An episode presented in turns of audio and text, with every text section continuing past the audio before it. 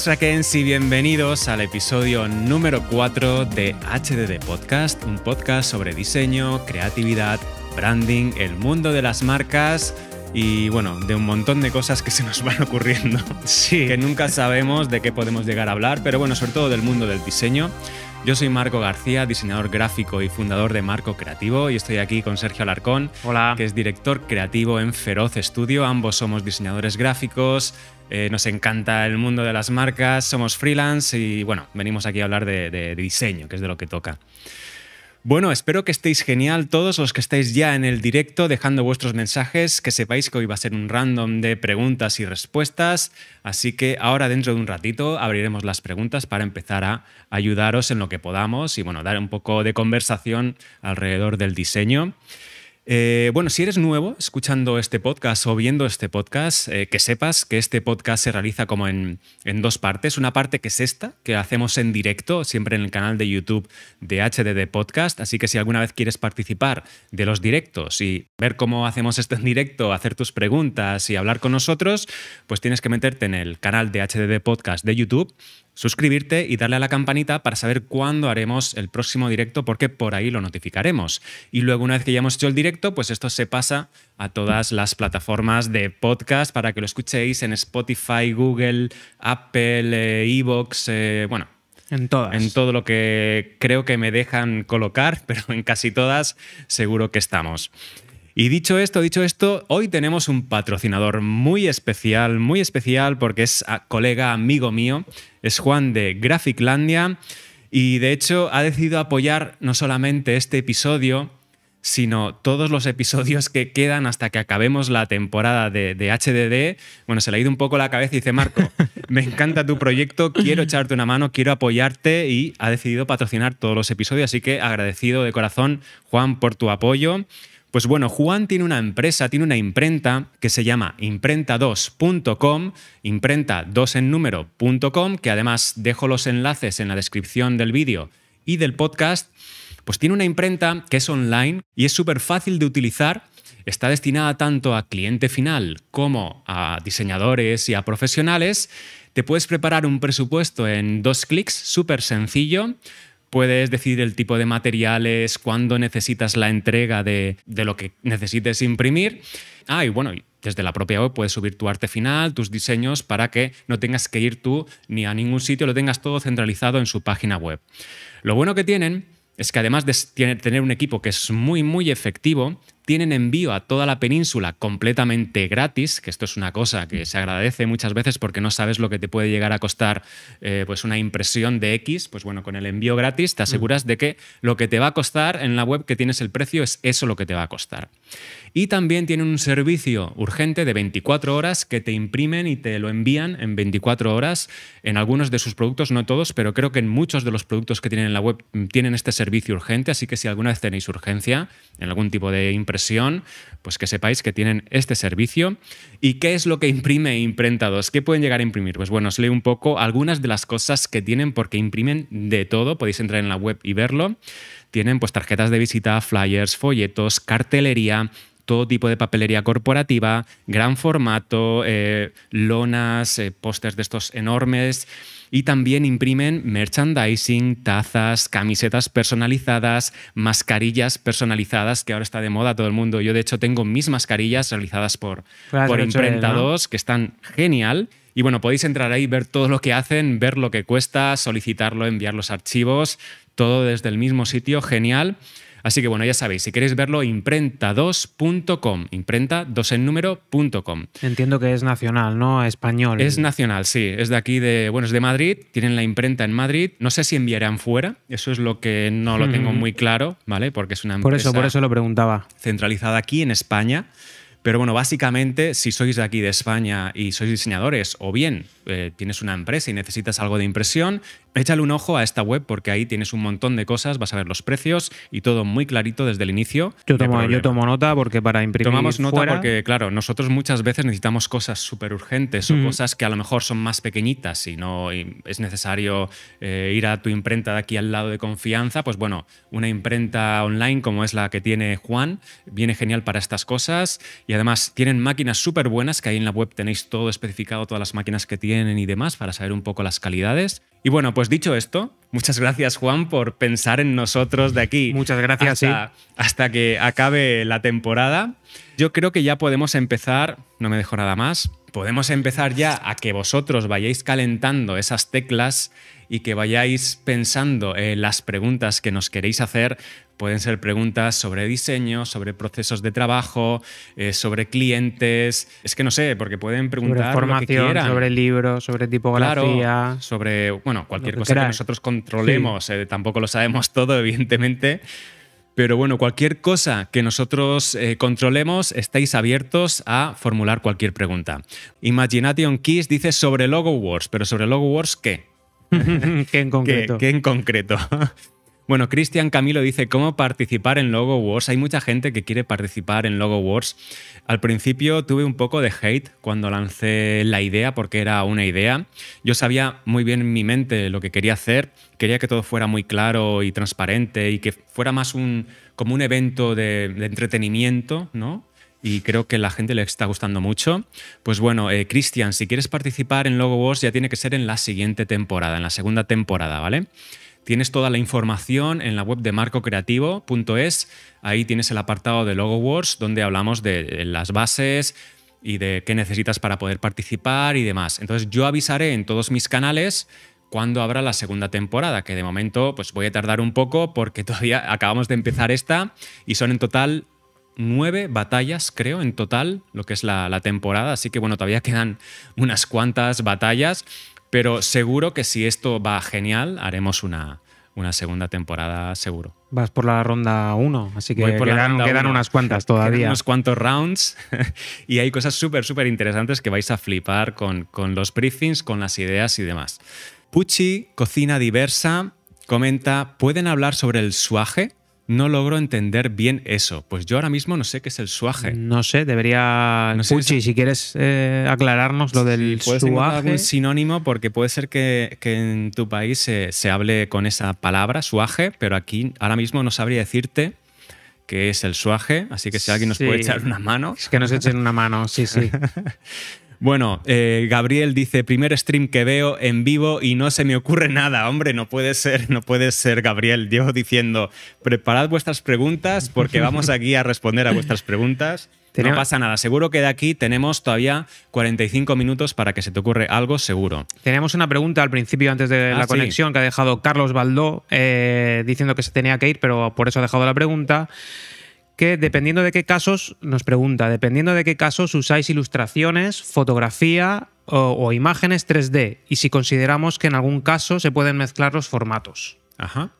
A ver, en los formatos siempre se pueden mezclar, siempre que el resultado final sea atractivo. Mm, Aquí se puede fusionar todo tipo de disciplinas y nosotros la verdad es que todavía no, o sea, no sabemos si vamos a utilizar un tipo de ilustración o un tipo Hmm. de fotografía o 3D hasta que no tenemos claro cuál es el, eh, El contexto. el contexto Hmm. y por lo menos saber qué es lo que necesitamos comunicar y de qué manera analizar, eh, tener claro con lo que dice Sergio el contexto y haber visto muchas referencias que nos puedan dar ideas de qué tipos de caminos pueden encajar con este, con este encargo.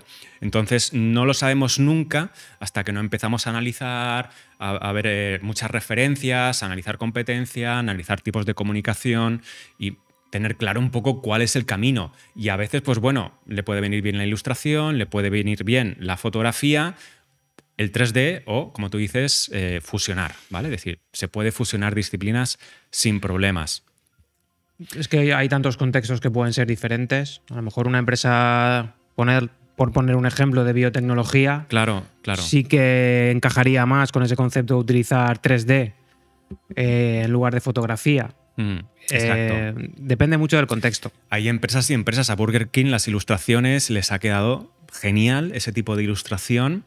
En general, en general, la imagen es brutal. La, la imagen es súper top y además ese tipo de ilustración en concreto le ha encajado muy bien, pero eso lleva un análisis realizadas por dos españolas. Exacto, dos eh, españolas. Cachete, Cachete Jack se llaman. Eh, son unas, ilustradoras que creo que son geniales, genial lo que hacen. Sí, echarles un vistazo a estas ilustradoras de aquí de España, que son las que han hecho todas las ilustraciones de Burger King. Nos aclaran que el suaje es el troquel.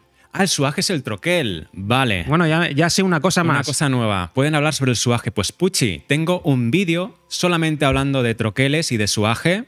Así que si quieres saber cómo se prepara, cómo se diseña, qué es y cuáles son sus características, busca cómo diseñar un troquel en YouTube porque te va a salir seguro el vídeo. Claro, yo lo pongo troquel, si pones suaje no te va a salir, mm. ¿vale, Pucci?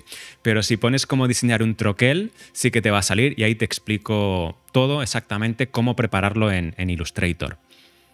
Vale, eh, bueno, pues eh, lo dicho, bueno, simplemente por rematar, que depende del encargo, depende de la empresa, depende del sector, a veces que a lo mejor no encaja una ilustración o no encaja un 3D, pero eso es lo que hay que ir analizando un poco, ¿vale?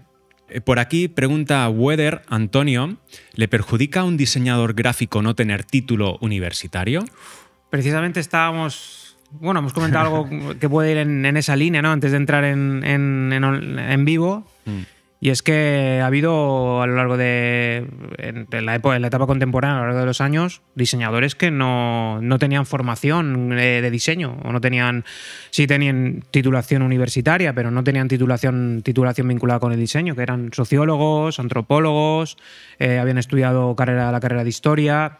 No creo que sea, que sea necesario tener un título como tal. Mm. Es mi opinión.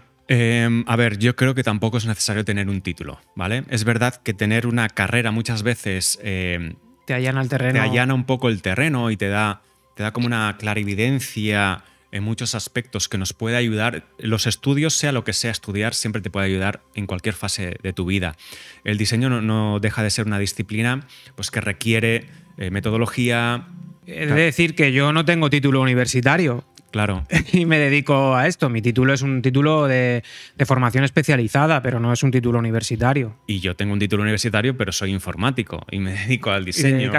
bueno, te dedicas a otra cosa que no tiene nada que ver. O sea, que realmente no es necesario, ¿vale? Pero sí que es verdad que puede ayudar a tener una, una visión mucho más amplia de muchos aspectos de la vida en general, no hmm. solamente del diseño, y eso nos puede ayudar.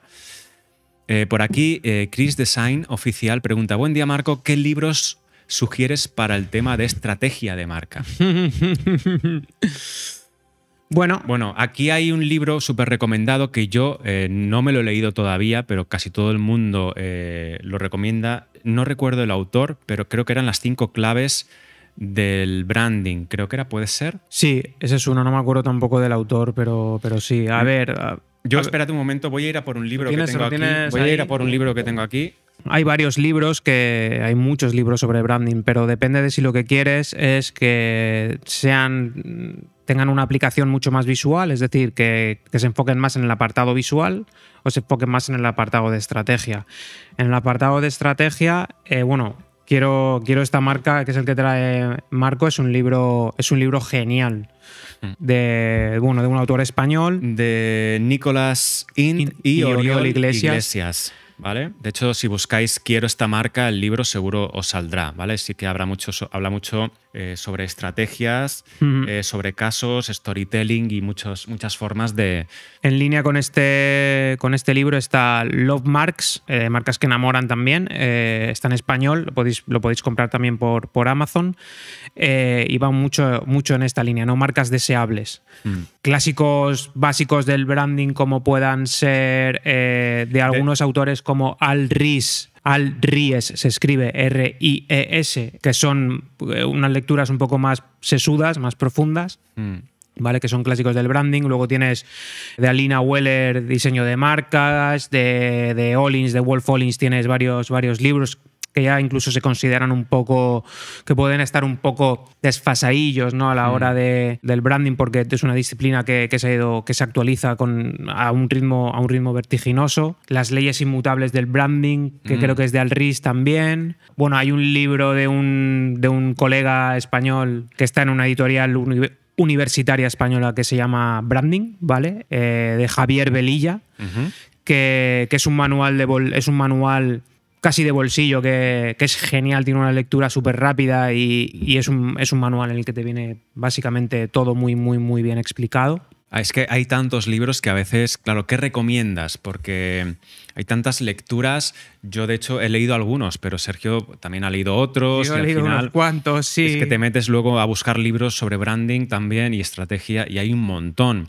Yo te aconsejo que investigues un poco, bueno, que mires estos que te hemos recomendado como tienes aquí el vídeo, lo puedes ver cuando quieras y, buscarlos y, sacar tus propias conclusiones porque hay un montón de, libros súper buenos sobre branding y estrategia. Pues, es que... Eh, en Amazon eh, puedes, buscar y tengo yo aquí el listado de libros que me quedan por leer. Bueno, hay un libro que también está genial que es el de... Sí, Branding en cinco pasos, decías Branding en cinco pasos. de, Michael Johnson. Eh, Empieza por el porqué también de Simon Sinek. Bueno, esa es una lectura básica Mm. es decir, es una lectura que te cambia con completamente el concepto de cómo, de cómo enfrentarte, cómo ver las empresas, cómo ver a las marcas. ese libro es brutal. De hecho, Simon Sinek tiene un vídeo que se hizo viral en YouTube, que lo podéis buscar, que se llama El Círculo Dorado y explica, pues eso, eh, el qué, el cómo y el por qué, ¿no? Y de las marcas y cómo hay que empezar siempre por el por qué. Y de ahí nace su libro, que lo podéis ver, está, está genial, Ese libro es genial. Vale, pues bueno, por aquí, eh, disculpad de verdad si no podemos responder todas las preguntas, pero vamos a ir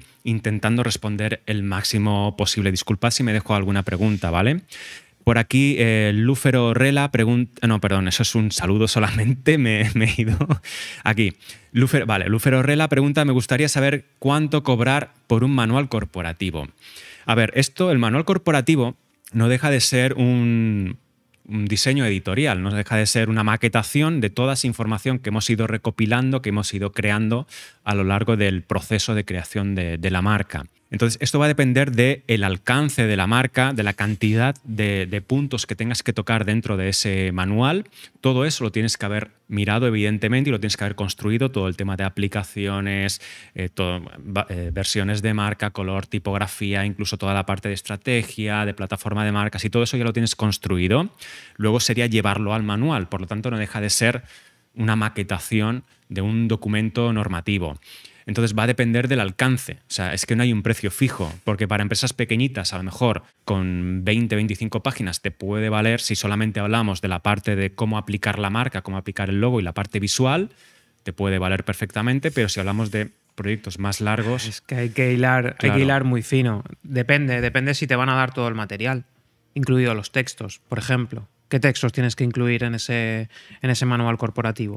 Es decir, si tienes que darle tu forma a los textos, si tienes que pensar en los textos, es un tiempo que vas a invertir en ello, ¿no? Entonces, al final, no es solo la tarea, la mera tarea de maquetación y ejecución, es decir, hay, hay muchas más, muchas más cosas detrás, ¿no?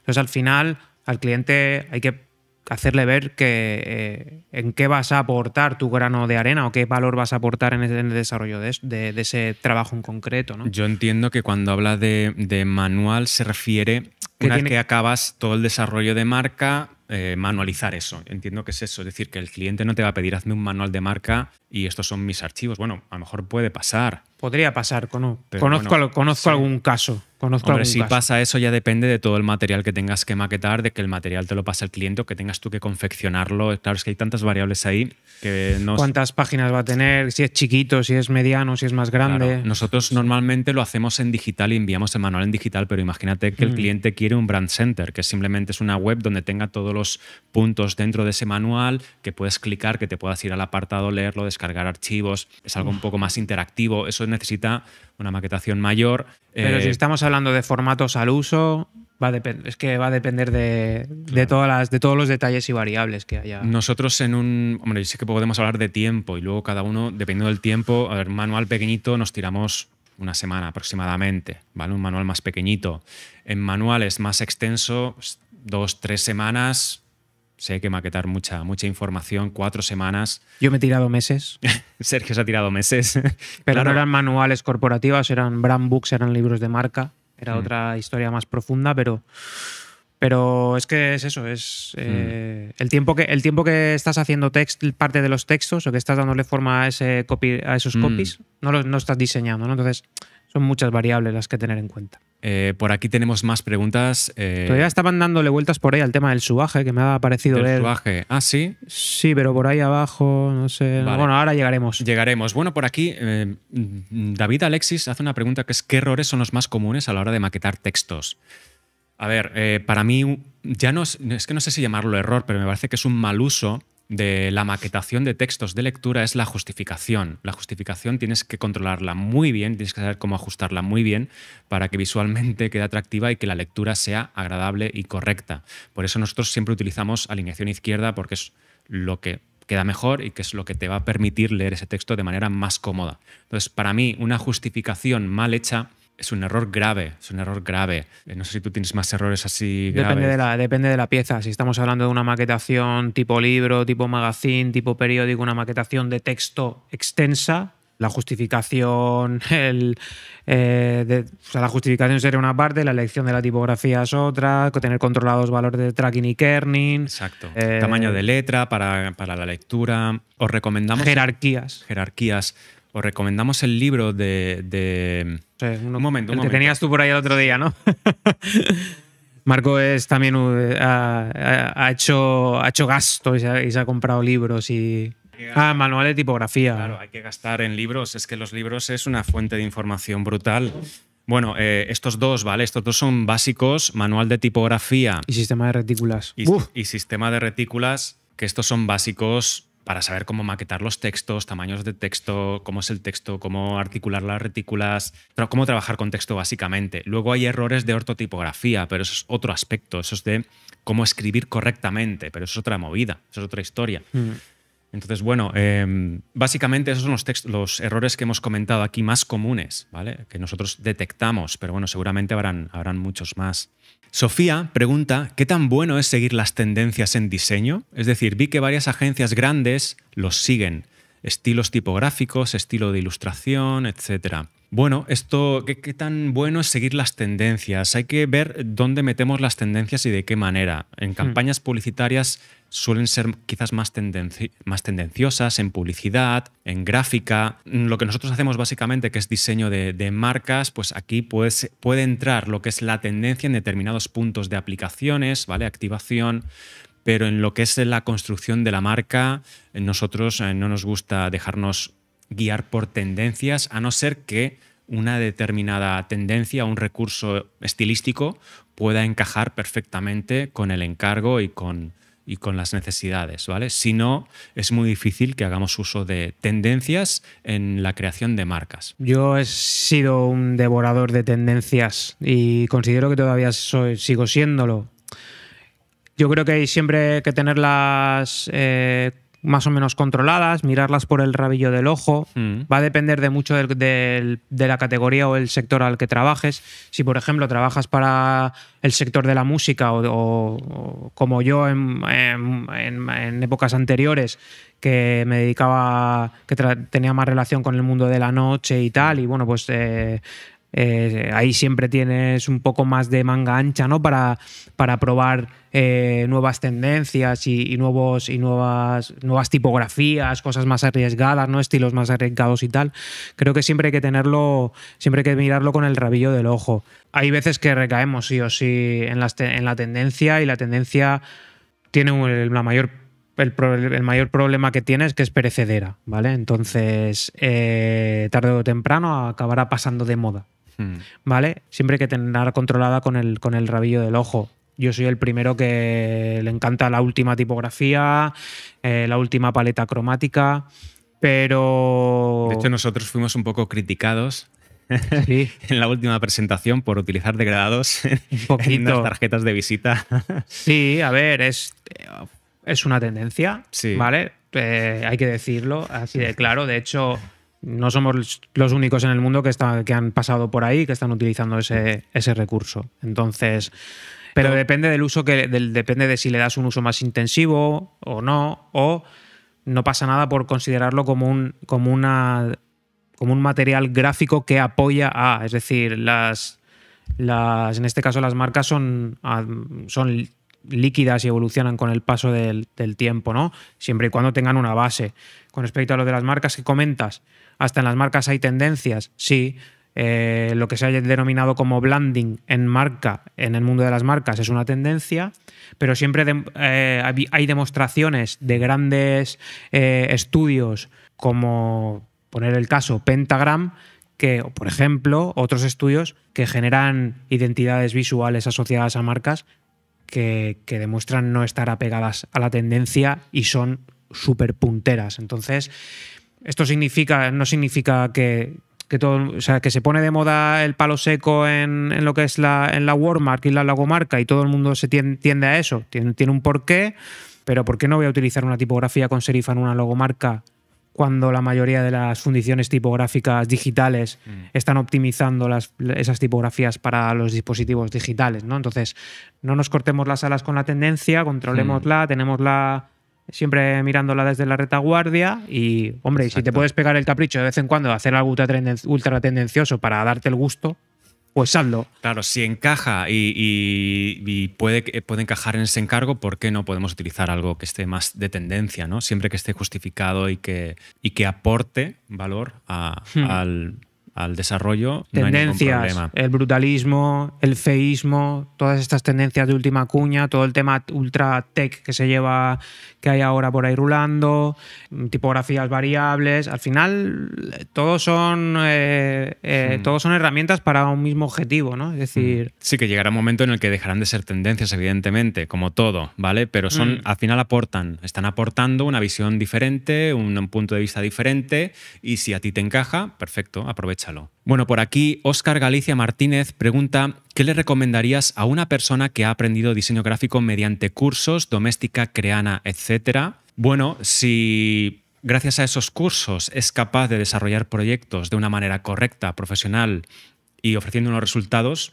no, o sea, no, hay, ningún problema, ¿vale? Aquí ya no es cuestión de los cursos, sino de, la curiosidad que tú tengas y de las, las, ganas que tú tengas de aprender cómo interiorices esa información y cómo seas capaz también, pues a través de libros, a través de recibiendo mucha información de muchos hmm. sitios, seas capaz de proyectarlo y mejorarlo, ¿no? Entonces, mm, da igual si haces cursos en doméstica, creana o en otro sitio, siempre que tú seas capaz de ofrecer un resultado que sea profesional. Entonces no, no hay ningún problema. No le veo ningún. A ver, supongo que lo preguntan por el tema de un poco como preguntaban antes, ¿no? Por, la, por tener una titulación ¿no? que le dé soporte o que te respalde. A ver, yo no indicaría en mi currículum, he aprendido eh, haciendo cursos en doméstica, de hecho creo que no es necesario. Porque, bueno, por lo menos aquí en España sé que el tema titulitis en este sector da un poco igual, a no ser que vengas referenciado de una gran escuela y eso te pueda dar un poco de nombre, pero yo sí no veo... que lo exijan en la oferta. O que lo exijan, pero yo sí no veo tus trabajos, yo no voy a saber si eres capaz de hmm. trabajar en ese puesto o no. Por lo tanto, a mí que hayas estudiado aquí o allá me da un poco igual. Pero bueno, eh, simplemente aprovecha esos cursos para mejorar y para ofrecer eh, unos resultados más profesionales. Todos los cursos son buenos. Eh, ¿Creen que la inteligencia artificial nos reemplace en unos años? Pregunta Luis Alberto. ¿Dónde está la pregunta? Aquí. Ahí. Pues es un tema bastante peliagudo. Eh, a lo mejor nosotros no. Bueno, nosotros a lo mejor hasta todavía lo vemos. Está avanzando mucho. De hecho, ya rondan por ahí eh, ejercicios desarrollados por, por IA. Seguro que, seguro que Luis Alberto conoce o, o tiene se refiere a uno alguno en concreto hace relativamente poco, no sé si fue el verano pasado. Sí, ha salido eh, por ahí alguna IA que parece ser que, incluso en una agencia estudio de, era un estudio era un estudio ah, bueno yo conozco una que era que montaron un estudio ficticio del tras, del tras del cual había una IA y había estado ejecutando trabajos para el mundo real. Yo lo que te digo es sí sí pero pero trabajos reales para empezar sí sí reales. trabajo real trabajo real. Yo he visto algo de eso hmm. y bueno eran trabajos que muchas veces no son trabajos sin un porqué sin una razón no tienen nada detrás vale a eso pues bueno te puede servir en un momento puntual. Evidentemente el diseño, eh, la escritura, cualquier tipo de expresión visual, eh, escrita, hablada, gráfica, necesita una motivación, yo creo que emocional. Si no tenemos detrás, aunque eso no quiere decir que el día de mañana los robots sean capaces de realizarlo a través de una serie de inputs o de información de entrada, eso no lo sabemos, pero yo creo que la parte emocional eh, el branding emocional, las marcas emocionales, creo que son, son básicas y, generan conexiones que una máquina eh, creo que no sería capaz de, de hacer. ¿Cómo esto va a evolucionar? No lo sabemos. No lo sabemos. Quizás el día de mañana los diseñadores nos dediquemos más a la parte de, de, negocio y de estrategia y dejemos el diseño para que lo haga una máquina. Puede ser, todo evoluciona, igual que apareció Photoshop con el tema de filtros, que antes se hacían a mano y luego se hizo de manera digital y bueno, al final eso que hizo, pues eh, democratizó un poco más eh, el, mundo eh, el mundo del diseño, el mundo de la fotografía y pues bueno, al final aparecieron más fotógrafos. Eso no, no, te va a hacer mejor ni peor, evidentemente. Es una herramienta más que puedes llegar a utilizar. Si te dedicas solo al diseño visual de logos, evidentemente puedes tener un problema el día de mañana, pero si haces más cosas, pues yo creo que no. Adobe está, Adobe está, está implementando las sucesivas actualizaciones, está implementando ejercicios de, de inteligencia artificial. Sí si estamos, si nos referimos a la parte del diseño como más ejecutora o más de ejecución, ahí sí que podemos tener un, problema a corto plazo, sobre todo con, con, con, lo que se puede denominar destrezas, destrezas de ejecución o destrezas duras, hard skills y tal. Mm. De momento la IA de cara a soft skills o, o, o, destrezas blandas o emocionales, ahí mm. todavía no nos gana la IA, entonces De momento. Quiero pensar que nos quedan unos añitos de trabajo todavía por delante. Tened en cuenta que todo, todo lo que realiza una inteligencia artificial es porque antes tiene una serie de inputs de información de entrada que alguien ha tenido que meter ahí, ¿vale? No, no dejan de ser personas con una serie, una experiencia determinada la que mete esa información. Entonces, eh, todo está sujeto a una persona siempre, ¿vale? Yo hasta que no vea a, un, a uno de los, de los modelos de Boston Dynamics eh, cogiendo un ratón y diseñando en Illustrator, yo estaré tranquilo. Cuando llegue ese momento ya me acojonaré, con perdón. Esperaremos. Oye, igual a lo mejor lo vemos, no, no lo sabemos. Bueno, por aquí hay un montón de preguntas. Preguntaban por. Es que creo que voy a tener que ir otra vez a la biblioteca porque. preguntaban por un libro sobre psicología de las formas. Eh, voy a ir a por un libro también que habla mucho de psicología de las formas. Es un poco más denso y más profundo, pero te puede ayudar y es básico en diseño. Un momento. Dicen por aquí que el brutalismo es hermoso. Sí, sí, bueno, a ver, hay muchas tendencias que son, que son geniales. Eh, como diseñadores tenemos que estar, tenemos que estar al tanto, al tanto de ellas. Nos preguntan por aquí, Marcos, si alguna vez nos ha pasado que el cliente no quisiera pagarnos. Pues en mi caso he tenido la suerte de que, de que no. No. de que no quieran pagarme. Eh, bueno, no, miento. Bueno, algo así. No hace demasiado. No hace demasiado tiempo. No hace demasiado tiempo. Pago el adelanto, pero luego sin comerlo ni beberlo y sin avisar, busco otro diseñador sin decírmelo a mí y remató el trabajo a mis espaldas. Entonces, eh, bueno, me han ocurrido situaciones de ese, de ese, tipo. No sé si a Marco le ha ocurrido alguna vez alguna, pero, pero bueno, creo que a mí una, un par de veces, una cosa así, no mucho más. No encuentro el libro. Eh, no sé dónde lo tengo, igual se lo he dejado a alguien y no me lo ha devuelto. Pero Fundamentos del Diseño, ¿vale? No recuerdo eh, la autora. Fundamentos del Diseño, pero que de Gili, de, de, GG. Creo que sí, creo que sí. Fundamentos, que es una portada así naranja. Sí, yo lo tengo. Bueno, yo lo tengo también. Naranja. Bueno, yo lo tengo de otros. Yo creo que era de otro color la que yo tengo. Ah, pero sí, creo que sí. es que no lo encuentro. Bueno, Fundamentos del Diseño, si buscáis, en, os debe de salir un libro eh, pequeñito, pequeñito, pero muy centrado en, en, forma, psicología, leyes de la gestalt y esas cosas. Sí, fundamentos de, de, editorial Gustavo Gilies. Sí, sí, sí, O sea que si lo buscáis tiene, tiene que aparecer. Sí, es un clásico básico.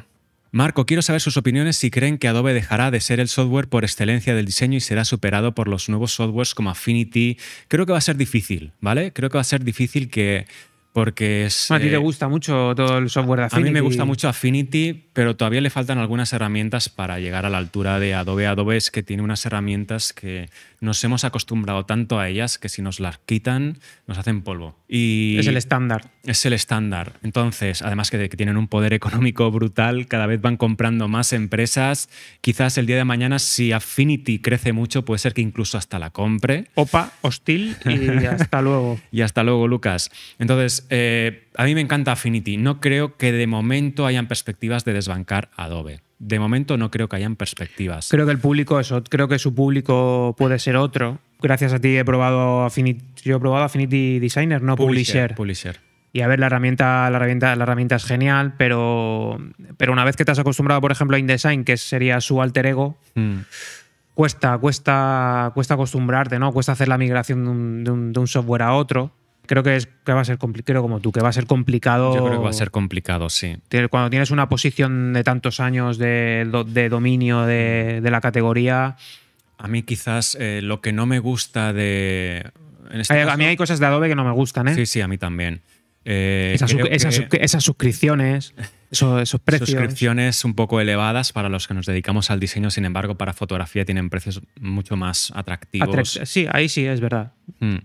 Pero creo que están intentando muchas veces agradar a públicos eh, como neonatos en, en el, en el mundo de- de- del diseño gráfico, de las artes visuales, con temas de inteligencias artificiales que creo que no aportan demasiado a los profesionales y a veces creo que recargan o sobresaturan demasiado las herramientas con plugins y con herramientas que luego no las llegas a usar nunca. Entonces creo que ahí, igual que cuando metieron el vídeo en Photoshop, eh, Que es un tostón. que es un tostón, o el 3D en Photoshop, entiendo que no es la es herramienta. otro tostón. No es la herramienta. Entonces, claro, al final la herramienta va mucho más eh, lenta, consume mucho más recursos y no son cosas que no utilizas nunca. Para eso hay otras cosas, ¿no? Independientemente de eso, creo Mm. que Adobe hoy en día es el estándar, lo utiliza muchísima gente, tiene herramientas muy potentes y creo que de momento La única vez en la historia de Adobe que he visto, que les he visto achantar, o como decimos en España, es decir, que se han echado atrás con algún software, Mm. es con el software, fue con el software de gestión de tipografías, que la liaron parda, la liaron pardísima y, y se echaron para atrás, dis- discontinuaron el, el- el producto y dejaron paso a, a- a otros desarrolladores de software, ¿no? Pero, Exacto. pero es la única vez que los he visto mm, echarse atrás. Sí, puede ser la única vez, pero bueno, nunca se sabe. De repente puede aparecer alguien por ahí o de repente Affinity saca una evolución de su software que nos deja a todos con la boca abierta. ¿Quién sabe? Eso no lo sabemos. con Adobe XD y con Adobe XD eh, Sí, sí.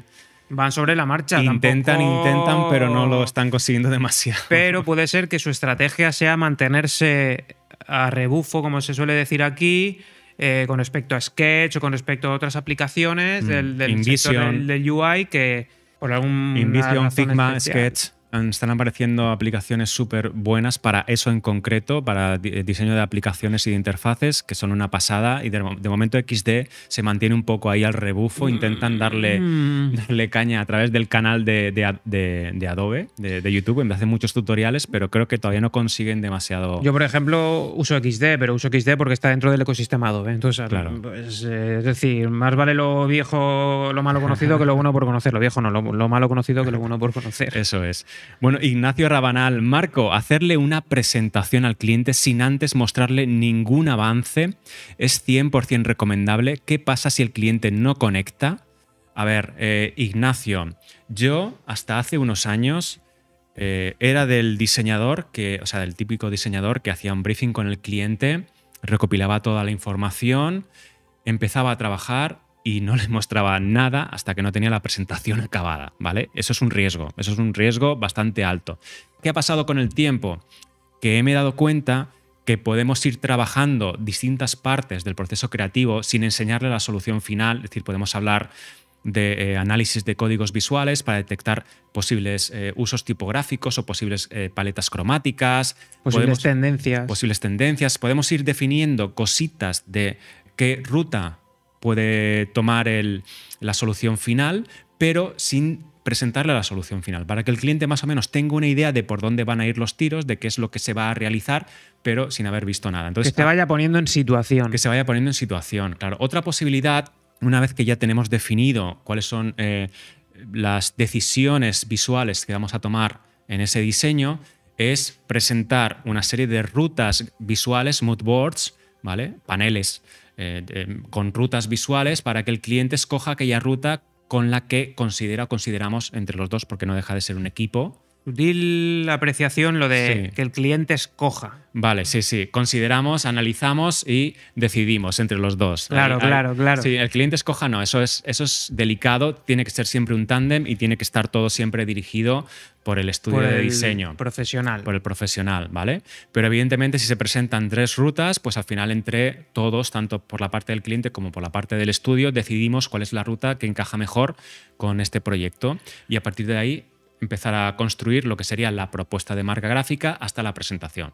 ¿Vale? Pero bueno, por lo menos ya ha visto cosas, ya tiene ideas de por dónde van a ir los tiros y ya no va tan a ciegas.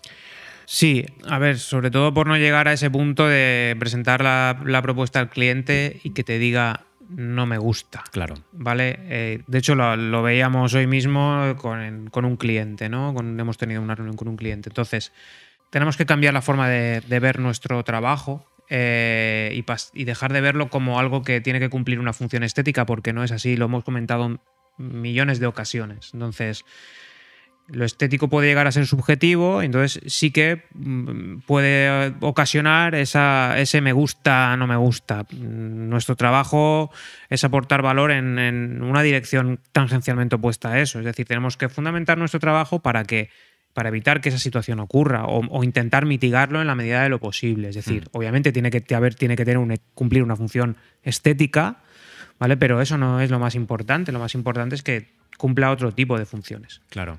De hecho, si eh, a nosotros, personalmente, a mí, aquí en el estudio, yo llevo poco tiempo trabajando con Sergio, pero. Bueno, hace casi un año, ¿eh? Ya- Bueno, hace casi, parece que no, pero hace casi un año. Pero es verdad que sí que me ha pasado en otras ocasiones, y de hecho hice un vídeo con el tema de Stay Global, que es una agencia eh, australiana. Ahí tuvimos un problema de conexión, porque fuimos a través de un intermediario Que hablaba con ellos en portugués, nosotros hablábamos con él en español y él hablaba con ellos. Entonces ahí se perdió parte de la información. Hay un lag ahí. Sí, hubo un gap Es un gap, informativo. Hubo un gap informativo. ¿Qué pasó? Que nosotros cuando desarrollamos la propuesta no encajaba con lo que el cliente necesitaba o quería, o él tenía en su cabeza. No, no con lo que necesitara, sino con lo que él pensaba que le íbamos a hacer. Y ahí hubo un problema y al final, pues bueno, tuvimos que, que rehacerlo todo, ¿no? Muchas veces los clientes eh, pasa un poco eso, ¿no? Es decir, eh, quieren algo que a lo mejor no es lo que necesitan. Exacto, exacto. Entonces, nuestra labor también Claro. hay que, o sea, nuestro, nuestra labor y nuestro aporte de valor tiene que ir encaminado a, a proporcionarles lo que necesitan desde el punto de vista objetivo. Claro. Desde punto, punto de vista objetivo, punto de vista estratégico, empresarial, o sea, todo tiene que ir conectado con que él pueda tener un, producto mejor, un servicio mejor, más ventas, o sea, al final todo tiene que ir en esa dirección. Entonces, el me gusta o no me gusta en este aspecto no encaja. Por eso hay que fundamentar siempre todas las decisiones que toméis, fundamentarlas, porque es necesario que el cliente sepa de dónde parte cada, cada decisión, ya sea colocar un- una tilde a una letra o eh, por qué he puesto un guion o por qué no lo he puesto. O sea, hay decisiones de diseño que a veces tomamos a la ligera, pero todo eso tiene que ir fundamentado y tiene que ir consensuado para que el cliente no dé pie a decir si me gusta o, no me gusta. Vale, eh, bueno, creo que me he saltado muchas preguntas, pero disculpad porque de repente el chat hace ¡buah! Sube todo de golpe y nos perdemos preguntas intermedias. Pero bueno, aquí tengo una pregunta de Elías Jos. ¿Qué es mejor, llegar a pocos con mucho o llegar a muchos con poco? Pues evidentemente, Elías, llegar a pocos Con- con mucho, porque vas a disfrutar mucho más los proyectos, eh, te vas a poder empapar mucho más de los proyectos y van a salir cosas mucho más interesantes. Ya hice un vídeo al respecto, no somos, no hacemos tornillos y esto es algo mucho más profundo que requiere mucho más tiempo de dedicación. Necesitamos meternos dentro del fango, eh, remangarnos y, y- y- y enfangarnos hasta las rodillas para saber muy bien conocer todos los aspectos eh, de la empresa, del cliente, del encargo. Entonces, cuanto más tiempo le puedas dedicar, mucho mejor. No tengo nada más que añadir. Es que si no, es que no- tiene sentido esto, trabajar, hacer, eh, ser como especie de productores de, de logos, a nosotros personalmente no nos encaja porque nos gusta experimentar esa parte de estrategia, de descubrimiento y eso nos llena mucho. Entonces, si nos dedicáramos solo a diseñar, eh, A creo ver. que llegaría un momento que, que nos, nos cansaríamos. Hmm, A ver, puedo entender un poco la. Puedo entender otras historias, otros detalles que pueda esconder esa, que pueda esconder esa pregunta, ¿no? Eh, una cuestión de, de que haya que conseguir dinero rápido, etcétera, etcétera. Eso ya son situaciones personales. Claro, claro. Pero con respecto a un modelo de negocio que se base en la producción, ¿vale? Eh, yo tengo una opinión, una opinión muy particular y es que echan, a perder- echan por tierra el esfuerzo de, de profesionalizar de verdad esta profesión, ¿vale? Entonces, eh, la profesión del diseñador, al menos aquí en España, no sé, supongo que entiendo que en Latinoamérica y en Sudamérica creo que es un poco también así, Mm. Aquí ha sido durante unos años una pro- profesión muy, muy vapuleada. Nos han tomado, Sí. como se suele decir aquí, por el pito del sereno. Bajando unos precios, eh, creyendo que, ah, pues esto lo hace mi, mi cuñado, me lo hace en un, en- en un- así, me lo hace en un chasquido de dedos con, con, el, con el Photoshop, ¿no? Pues no, señores, ¿no? Entonces, creo que el hacer, el hacer producción a granel, tornillos, vamos, eh, menos, Tiene, tiene los menosprecia- contados. Es Sí, que cuando aparezca la IA estás, menosprecia, menosprecia la, menosprecia la profesión. Claro, claro. Por eso hay que meterle un poco más de chicha de profundidad al asunto para, para, tener- para no recrearte un poco más, ¿vale? Y, y disfrutarlo más. Vale, eh, por aquí teníamos, creo que ya eh, vamos con el tiempo, así que vamos a contestar la última pregunta. Siento de verdad que esto ha pasado súper rápido. habido un montón de preguntas, ¿eh? Yo, Hemos yo hecho un montón de preguntas, pero tengo la sensación de que se han quedado muchas preguntas sin responder, porque también ha habido momentos que el chat ha pasado así de, de- de golpe. Pero bueno, haremos más random, haremos más. Esa pregunta, hay una pregunta ahí que me parece interesante. ¿Esta? ¿Han tenido malas experiencias sin packaging? Todas las habidas y por haber. Esto lo pregunta Imagination Keys. ¿Han tenido malas experiencias en packaging? Bueno, Sergio, tú eres más. eh, Tanto en diseño, Más experto. tanto a la hora del diseño como a la hora de la, de la producción. Eh, sí, he tenido, he tenido malas experiencias. Es decir, es un, es un sector, es una disciplina que requiere de mucho conocimiento técnico, de mucha paciencia. Me encanta el packaging, es una de las disciplinas que, que más me gustan. Y, eh, y sí, yo sí he tenido, eh, vamos, de todos los problemas que te puedas imaginar. Sí. Bueno, yo creo que ahí el, el gap más importante es la parte de fabricación, producción, donde tienes que estar encima para, vamos, para que salga todo perfecto, que, bueno... Y Sergio, aun en cuando esto- crees que lo tienes controlado, Que crees que lo tienes todo, No. puede ser que haya algún tipo de fallo. Imaginaos en producciones grandes el problema que puede ser eso, ¿no? Entonces, Sí, eh, o llegar al punto de decirle al, al proveedor, em, este- esta producción te la comes tú. Es decir, la has, la has cagado, eh, hablando en plata. Es decir, te lo- o sea, ¿cómo lo hacemos? Claro. Eh, eh, explícamelo. Es decir, mm, no está bien, te vale lo que valga, 8.000, 10.000 euros. Producciones gordas. hay producciones muy ¿vale? tochas. Entonces, Aquí hay que, de- hay que establecer muy bien las responsabilidades en cada apartado, tenerlo todo muy bien definido, muy claro. porque- ostras, es un marrón que te cagas. Porque es un marrón muy gordo y claro que sí hemos tenido malas experiencias. Pues bueno, la última pregunta de Mariana Choki. Hola chicos, en el trabajo en equipo, ¿creen que es mejor que un diseñador se una a otros diseñadores o profesionales de otras disciplinas? Pues evidentemente sí. ¿Vale? Eh, la unión hace la fuerza. Eh, yo tengo una frase que me encanta, que lo saqué del libro de creatividad publicitaria, que es, eh, yo, yo puedo tener un euro, ¿vale? Algo físico y Sergio puede tener algo físico, yo se lo doy a él, él me lo da a mí, nos hemos quedado igual que estábamos, no hemos crecido en nada. Mm. Pero si yo tengo una idea y Sergio tiene una idea, Sergio me da su idea, yo le doy la mía, hemos duplicado en el número de ideas, ¿no? Entonces, eh, compartir ideas es crecer y es ser mejores y salen soluciones mucho más atractivas. Hay gente que le gusta mucho trabajar solo y hace cosas geniales, no digo que no, pero tener ese feedback, retroalimentación entre varias personas creo que ayuda muchísimo para tener mejores soluciones. Así que sí, recomendamos colaborar y trabajar con, con más gente. Nada más que añadir. Nada más que añadir. Pues hasta aquí el episodio de hoy. Espero que haya sido interesante, que os haya servido por lo menos para responder algunas dudas. Haremos más random. Si os ha gustado, de verdad, suscribíos al canal, activad la campanita. Si les ha gustado, que nos lo digan y de vez Claro, en que cuando nos lo digan uno, claro. estaría bien porque nosotros eh, muchas veces esperamos a que nos preguntéis en, en los directos y hay veces que hay gente o bien que no se lo ha preparado y demás.